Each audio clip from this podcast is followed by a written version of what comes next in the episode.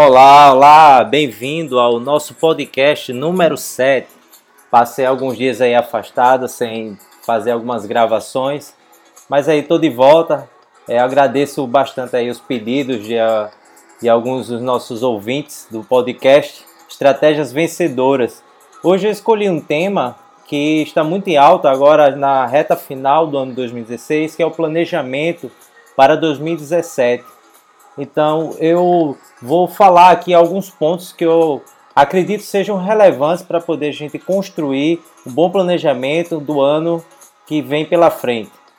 Bem, vamos começar aqui com algumas perguntas que eu acho válidas para a gente é, iniciar uma reflexão sobre esse planejamento.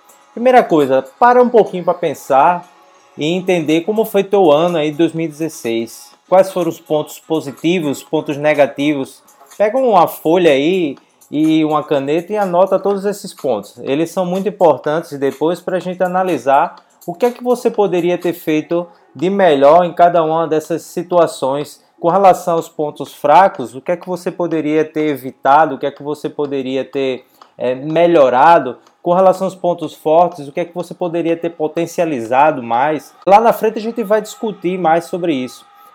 Outra pergunta que eu acho muito válida é como seria o ano ideal para você? O que, que seria o super ano de 2017? Né? O que é que você espera desse ano? Anota aí o que, é que seria. É, divide na tua folha aí em quadrantes, pode dividir por trimestre, quatro trimestres e coloca aí em cada trimestre quais seriam as conquistas. Essa divisão aí por trimestre é muito interessante, inclusive muitos estudos vêm trabalhando esses planejamentos a curto prazo. Tá? Então vale a pena você também conseguir trazer isso para indicadores de, de, de, curto prazo aí para um mês, para dois meses, para três meses, isso é muito válido. Então divide quatro quadrantes aí o ano 2017 e anota o que seria essas conquistas. Pode também colocar a grande conquista do ano que você espera para 2017. Outro ponto que pode ser discutido é o que é que impediu esse ano de 2016 de você conquistar o teu o teu resultado que você tinha em mente, né? que é que você esperava alcançar em 2016 e você não alcançou. O que é que faltou?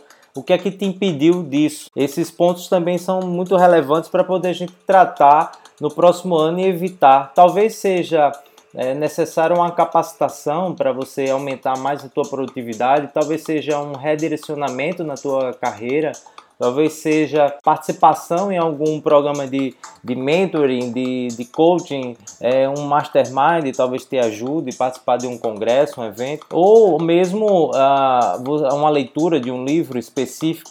Uh, mas tudo isso é importante ser identificado. Né? Lembrando aí do podcast anterior que a gente falou sobre questão de competências, também isso é muito válido para a construção da competência e cada vez mais o aprimoramento aí da sua da sua carreira, da sua profissão. E aí é importante também você identificar quais foram os, os causadores de, de baixa energia, vamos chamar assim, o que é que, o que, é que baixou a, a, tua produtividade, o que é que diminui a tua, a tua energia, o que é que esse ano você verificou que tomou muito é, é, da, da, tua carga de energia para os teus resultados, né? Anota aí pelo menos alguns pontos que diminuíram aí a tua, a tua produtividade. O que é mais interessante é a gente, ao fazer essas perguntas, a gente ter o máximo de sinceridade possível para poder a gente é, ter um momento de, de mudança. Né?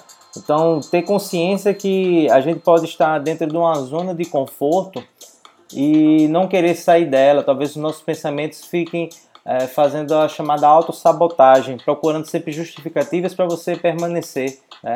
Sabe aquele popular desapega? É muito importante aqui nesse momento. Então você pensar é, fora da caixa, né, com essas perguntas, dar uma refletida sobre a tua situação atual, o que, é que poderia ter sido feito e, e ser um pouco é, aberto para essas mudanças que possam surgir aí nessa, nessa tua reflexão. Anota tudo isso que vai te ajudar bastante.